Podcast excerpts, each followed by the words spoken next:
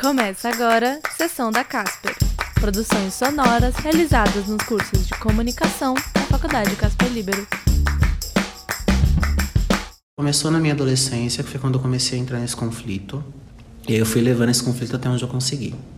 Né? Eu falo que quando eu acho que eu tinha meus 18, 19, por aí, é, foi ficando mais intenso, porque foi ficando mais difícil de sustentar aquilo. Esse é o Rafael Cristino. O Rafael é gay. E desde criança ele costumava frequentar a mesma igreja evangélica. E tinha desde de, de pastores que tentavam contornar e fazer uma ministração onde não agredisse tanto, até aqueles que falavam assim que, tipo, se eu ver no, no, no metrô, eu dou um soco. Eu esqueço que eu sou pastor. Então, assim, você tinha isso, sabe? Eu tinha que me fingir de surdo. Além dos discursos homofóbicos, o Rafael já tinha visto algumas pessoas serem expulsas da igreja após terem a sua homossexualidade descoberta.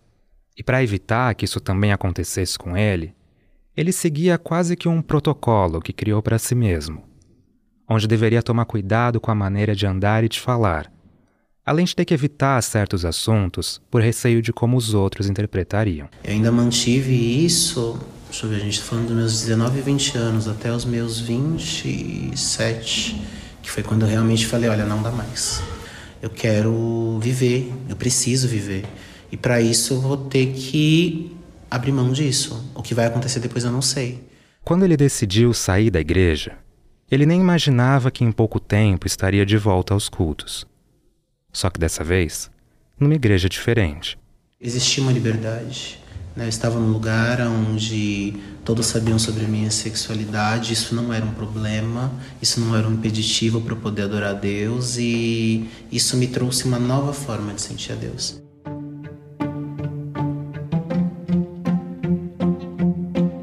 O Rafael passou a frequentar uma igreja evangélica inclusiva. Nessas igrejas, fiéis não são julgados pela sua orientação sexual ou identidade de gênero. E por isso, o seu público é composto majoritariamente por gays, lésbicas, travestis e transexuais. A primeira vez que eu ouvi falar nessas igrejas foi em 2019, e desde então, o que parecia ter me despertado apenas uma curiosidade passou a brotar uma série de perguntas que hoje eu trago para esse podcast. Durante os episódios, eu visito algumas igrejas inclusivas e conheço as histórias por trás de quem ocupa esses espaços. Através de conversas com pastores e frequentadores e da ajuda de gente envolvida nessa temática, eu busco entender como essas igrejas repensam a relação entre religião e sexualidade, de modo a revolucionar estruturas e desconstruir tabus milenares. Entender como elas resgatam a fé de milhares de pessoas que tiveram a sua existência condenada, e como essas ações as tornam instrumentos de luta contra a LGBTfobia. Eu sou Gustavo Menezes, e esse é o primeiro episódio de Fé Além do Armário. E apesar de falar sobre religião, esse podcast não é só sobre isso. Ele é, antes de tudo, sobre uma minoria e sobre os espaços que ela vem conquistando. Também não deixa de ser um podcast sobre direitos, sobre preconceito e sobre como o mundo que a gente vive está dia após dia deixando de ser como a gente conhece. É manhã de domingo e eu combino de me encontrar com o Rafael na igreja onde hoje ele frequenta. E para isso, eu saio do Jabaquara, na zona sul de São Paulo, e vou até a região central da cidade. A comunidade Cidade de Refúgio fica localizada numa travessa da Avenida São João, a mesma que ficou imortalizada na voz do Caetano e que no século XX cresceu para ser símbolo de uma cidade que se modernizava e enriquecia. A existência das igrejas inclusivas é relativamente recente. Aqui no Brasil, as primeiras surgiram no início dos anos 2000 embora a primeira do mundo tenha surgido nos Estados Unidos, no final dos anos 60. A cidade de refúgio, no caso, existe desde 2011. E se no início os cultos aconteciam numa sala pequena, no número 1600, hoje a igreja ocupa quase o quarteirão inteiro. Oi! E aí, como você tá? Quando eu chego, o Rafael já tá na porta e a gente logo entra.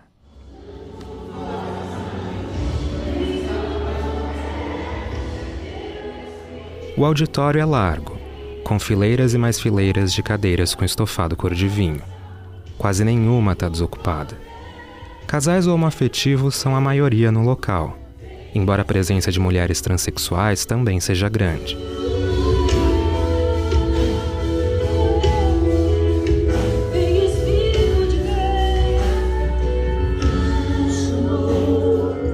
Todo mundo está de pé, com as mãos erguidas para cima, cantando louvor que soa alto pelas caixas de som e tem a letra reproduzida numa tela grande.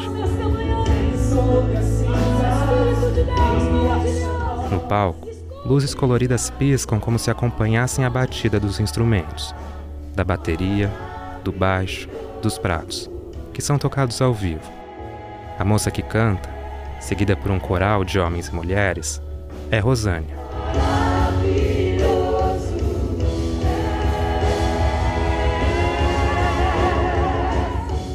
Rosânia Rocha e Lana Holder são casadas e são pastoras e fundadoras da comunidade Cidade de Refúgio, que conta com mais de 15 congregações no país.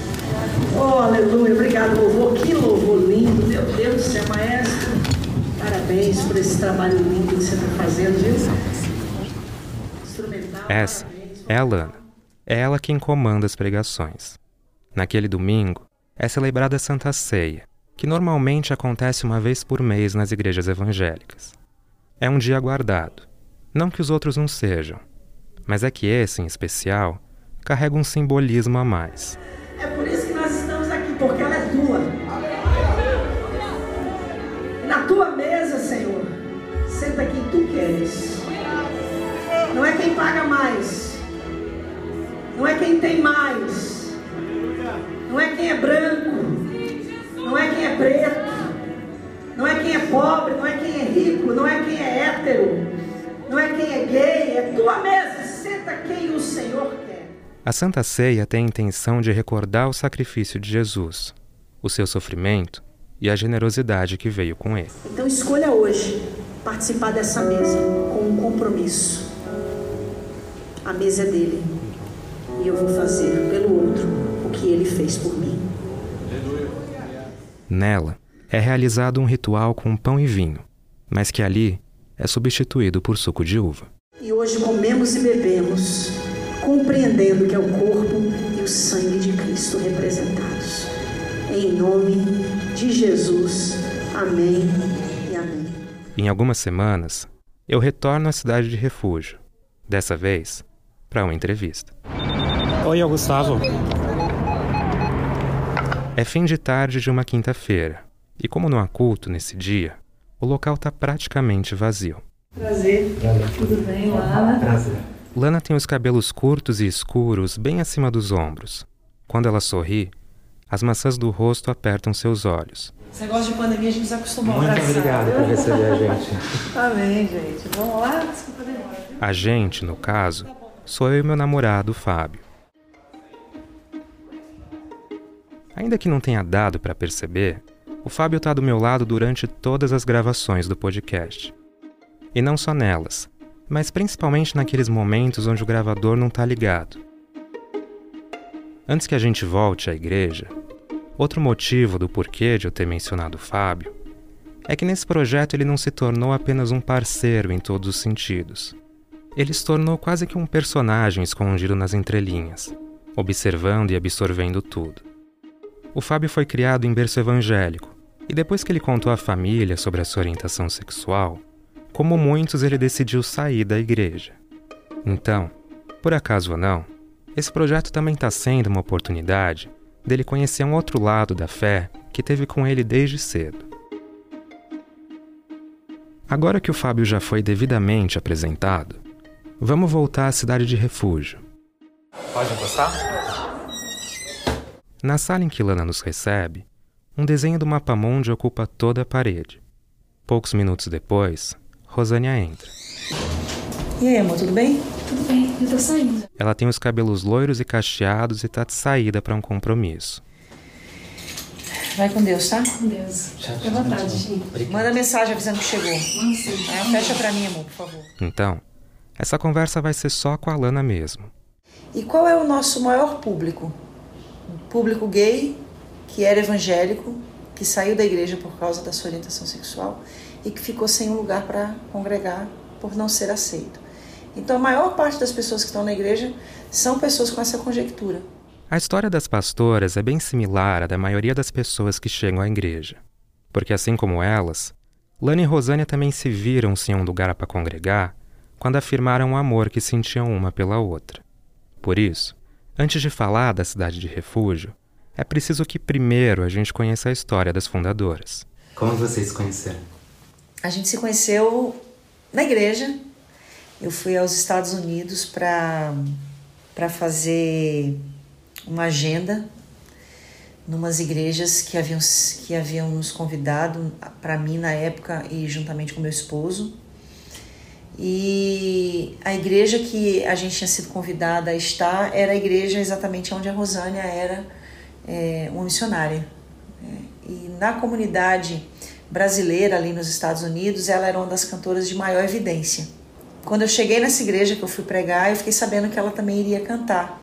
E aí é, a gente se conhece e automaticamente há como um, um casamento, ministerialmente falando, porque aonde eu ia pregar, ela estava cantando, onde ela estava cantando, eu estava pregando. Então, é, isso se tornou muito comum, muito constante. E então, automaticamente a gente foi desenvolvendo uma amizade a partir daí.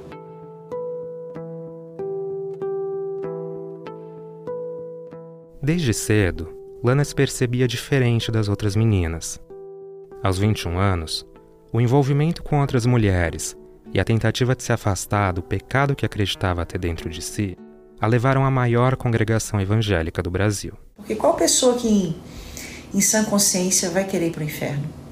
Aquilo para mim se tornou uma, uma verdade tão, tão legítima que eu achava realmente que por ser quem eu era eu iria para o inferno. Eu estava disposta a qualquer coisa para deixar de ser quem eu era. Foi então que a busca pela libertação, como Lana costumava dizer, fez com que ela passasse a reprimir a própria sexualidade. Então, quando eu me percebi, eu estava dando testemunho, falando que Deus tinha me libertado da homossexualidade. Mas eu compreendia que, talvez por tanto falar aquilo, aquilo se tornaria uma verdade para mim. Naquela altura, o seu testemunho alcançava cada vez mais pessoas e fazia com que milhares de fiéis acreditassem que a cura da homossexualidade fosse possível.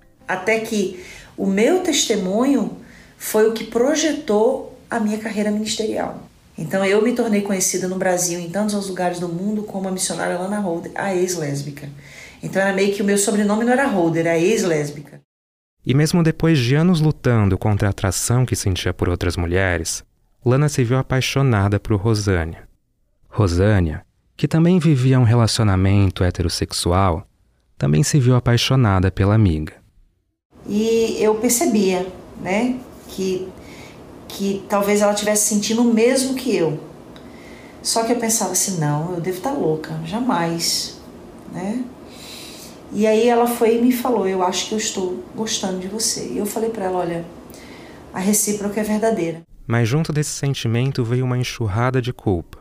E aí a gente começou a orar, pedir a Deus para Deus nos livrar daquele sentimento. Quanto mais a gente lutava para se afastar, mais a gente queria estar junto. Até que chega um momento que a gente cede a, a, aquela paixão e não demora para a gente procurar os nossos maridos e trazer à luz o que aconteceu. A gente confessa, a gente traz à luz. A gente ficou desesperada com a possibilidade de alguém descobrir. A gente não queria que que as pessoas dissessem que elas tinham descoberto o nosso erro. A gente queria ter a legalidade de dizer: não, ninguém descobriu, a gente mesmo confessou. Lana se divorciaria em pouco tempo, cortaria os laços com a igreja onde congregava e então conheceria a teologia inclusiva, que mais para frente eu volto para me aprofundar. Rosânia, por outro lado, seguiria lutando pelo seu casamento, mas mesmo separadas elas continuavam se vendo. Rosânia chegou a mudar de estado e, ainda assim, o encontro com Lana era inevitável.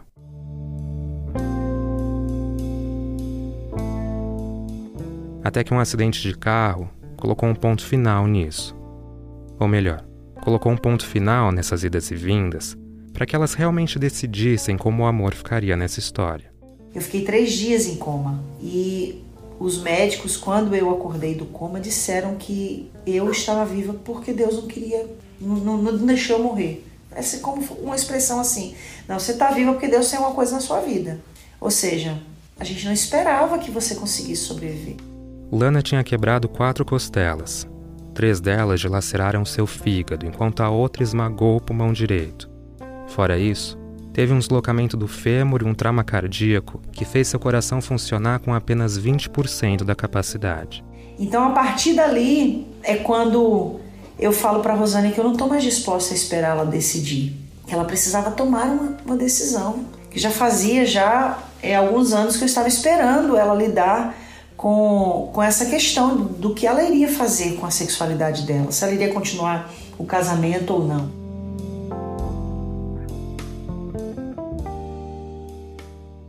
Como você já sabe, elas ficaram juntas e retornaram ao Brasil dispostas a erguer uma igreja que aceitasse outros tantos iguais a elas. É então que pergunto a Lana como a homossexualidade é compreendida ali. Como uma dádiva de Deus, assim como a heterossexualidade.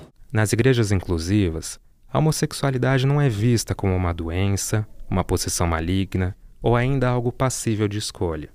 É uma condição inerente à própria natureza do indivíduo e que, por ser assim, não tem como ser revertida. Então a gente traz para a igreja é, essa, essa concepção, essa consciência de que a nossa sexualidade é como a cor da nossa pele, como a cor dos nossos olhos, como a cor do nosso cabelo. É algo intrínseco, é da nossa natureza. Mas para uma religião que há séculos considera apenas a heterossexualidade como moralmente aceita aos olhos de Deus, repensar essa tradição não é lá muito simples. São dois, são dois mil anos de evangelho, de cristianismo, onde há dois mil anos a igreja vem trazendo essa mentalidade de que a homossexualidade é pecado. Então mudar isso é muito difícil. E mudar mantendo um equilíbrio, porque ainda existe um grande risco, que é você trazer uma mudança banalizando o que é sagrado, e não é a nossa intenção. A nossa intenção não é banalizar o que é sagrado, mas é nos colocar nesse lugar também de sagrados. A teologia inclusiva, como o próprio nome sugere, é a base de igrejas como a cidade de refúgio. E a mudança de mentalidade que Lana se refere é justamente o que ela propõe. E para entender melhor isso, eu procuro uma das pessoas que mais sabe sobre o assunto. Oi, Alexandre. Olá, Gustavo, tudo bem?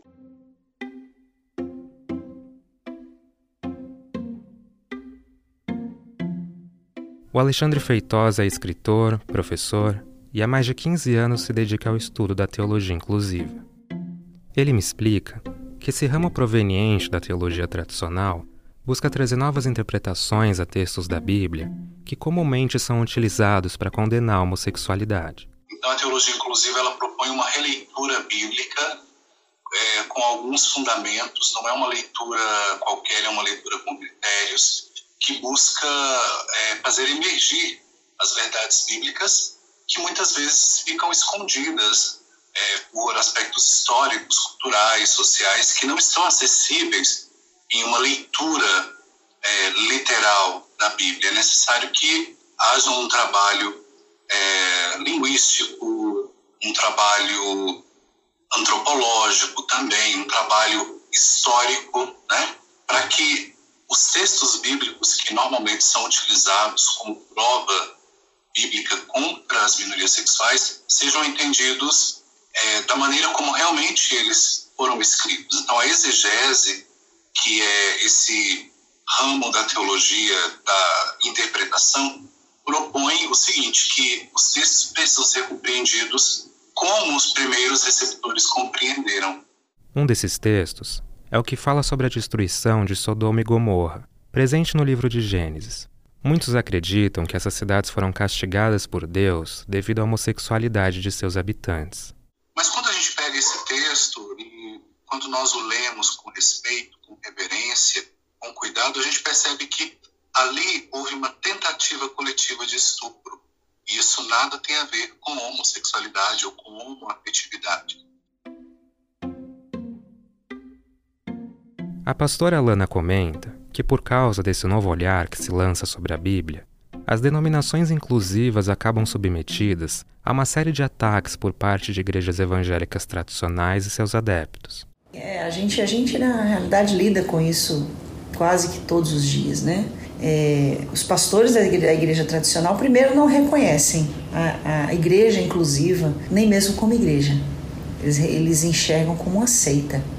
Eles enxergam que todo homossexual é promíscuo, todo homossexual é moral, como se a imoralidade fosse algo inerente ao caráter do homossexual. Né? Eles não enxergam que a imoralidade é algo inerente a qualquer ser humano que deseja praticá-la. Segundo ela, muitos desses ataques vêm na forma de comentários nas redes sociais. Outros deles chegam por meio de vídeos compartilhados na internet, ligações telefônicas e até mesmo xingamentos em frente aos templos.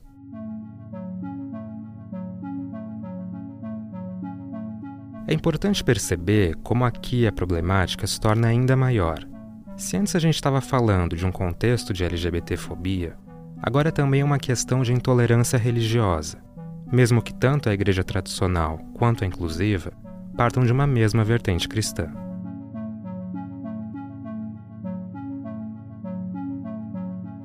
Hoje, o número de denominações inclusivas no país é superior a 150 sendo que a capital de cada estado brasileiro possui, no mínimo, um desses espaços religiosos. Isso nos mostra que talvez a melhor resposta a esses ataques seja simples. E a, a minha resposta seria existindo, sendo. Antes que a nossa conversa termine, eu não deixo de mencionar um porta-retrato em cima da mesa. Nele, Rosânia está de vestido branco feito de renda enquanto Lana veste uma camisa prateada e terno preto. Porque Olha, demorou até vocês né, chegarem ali. Foram 10 anos depois. 10 anos depois da nossa história ter começado. Mais especificamente 11 anos, né, que a gente se conheceu em 2002, em junho de 2002. Apesar de firmarem um relacionamento desde a época que voltaram a viver no Brasil, o casamento em si, no papel e celebrado em cerimônia, só aconteceu em 2013, mesmo ano em que a troca de alianças entre casais homoafetivos passou a ser oficialmente reconhecida em todo o país. Fé Além do Armário é um podcast com apoio da Faculdade Casper Libero. Eu sou Gustavo Menezes, criador, produtor e roteirista. A edição e mixagem de áudio é do João Vitor Russo.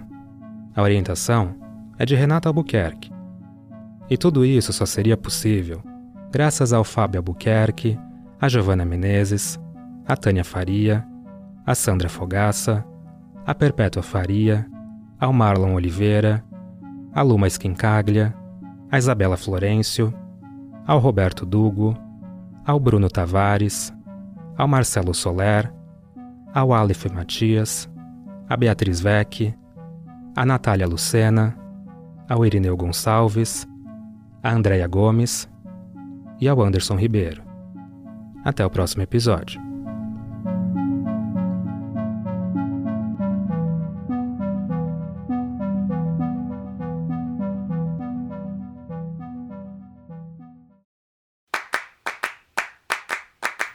Ouviu Sessão da Casper. Produções sonoras realizadas nos cursos de comunicação da Faculdade Casper Libero.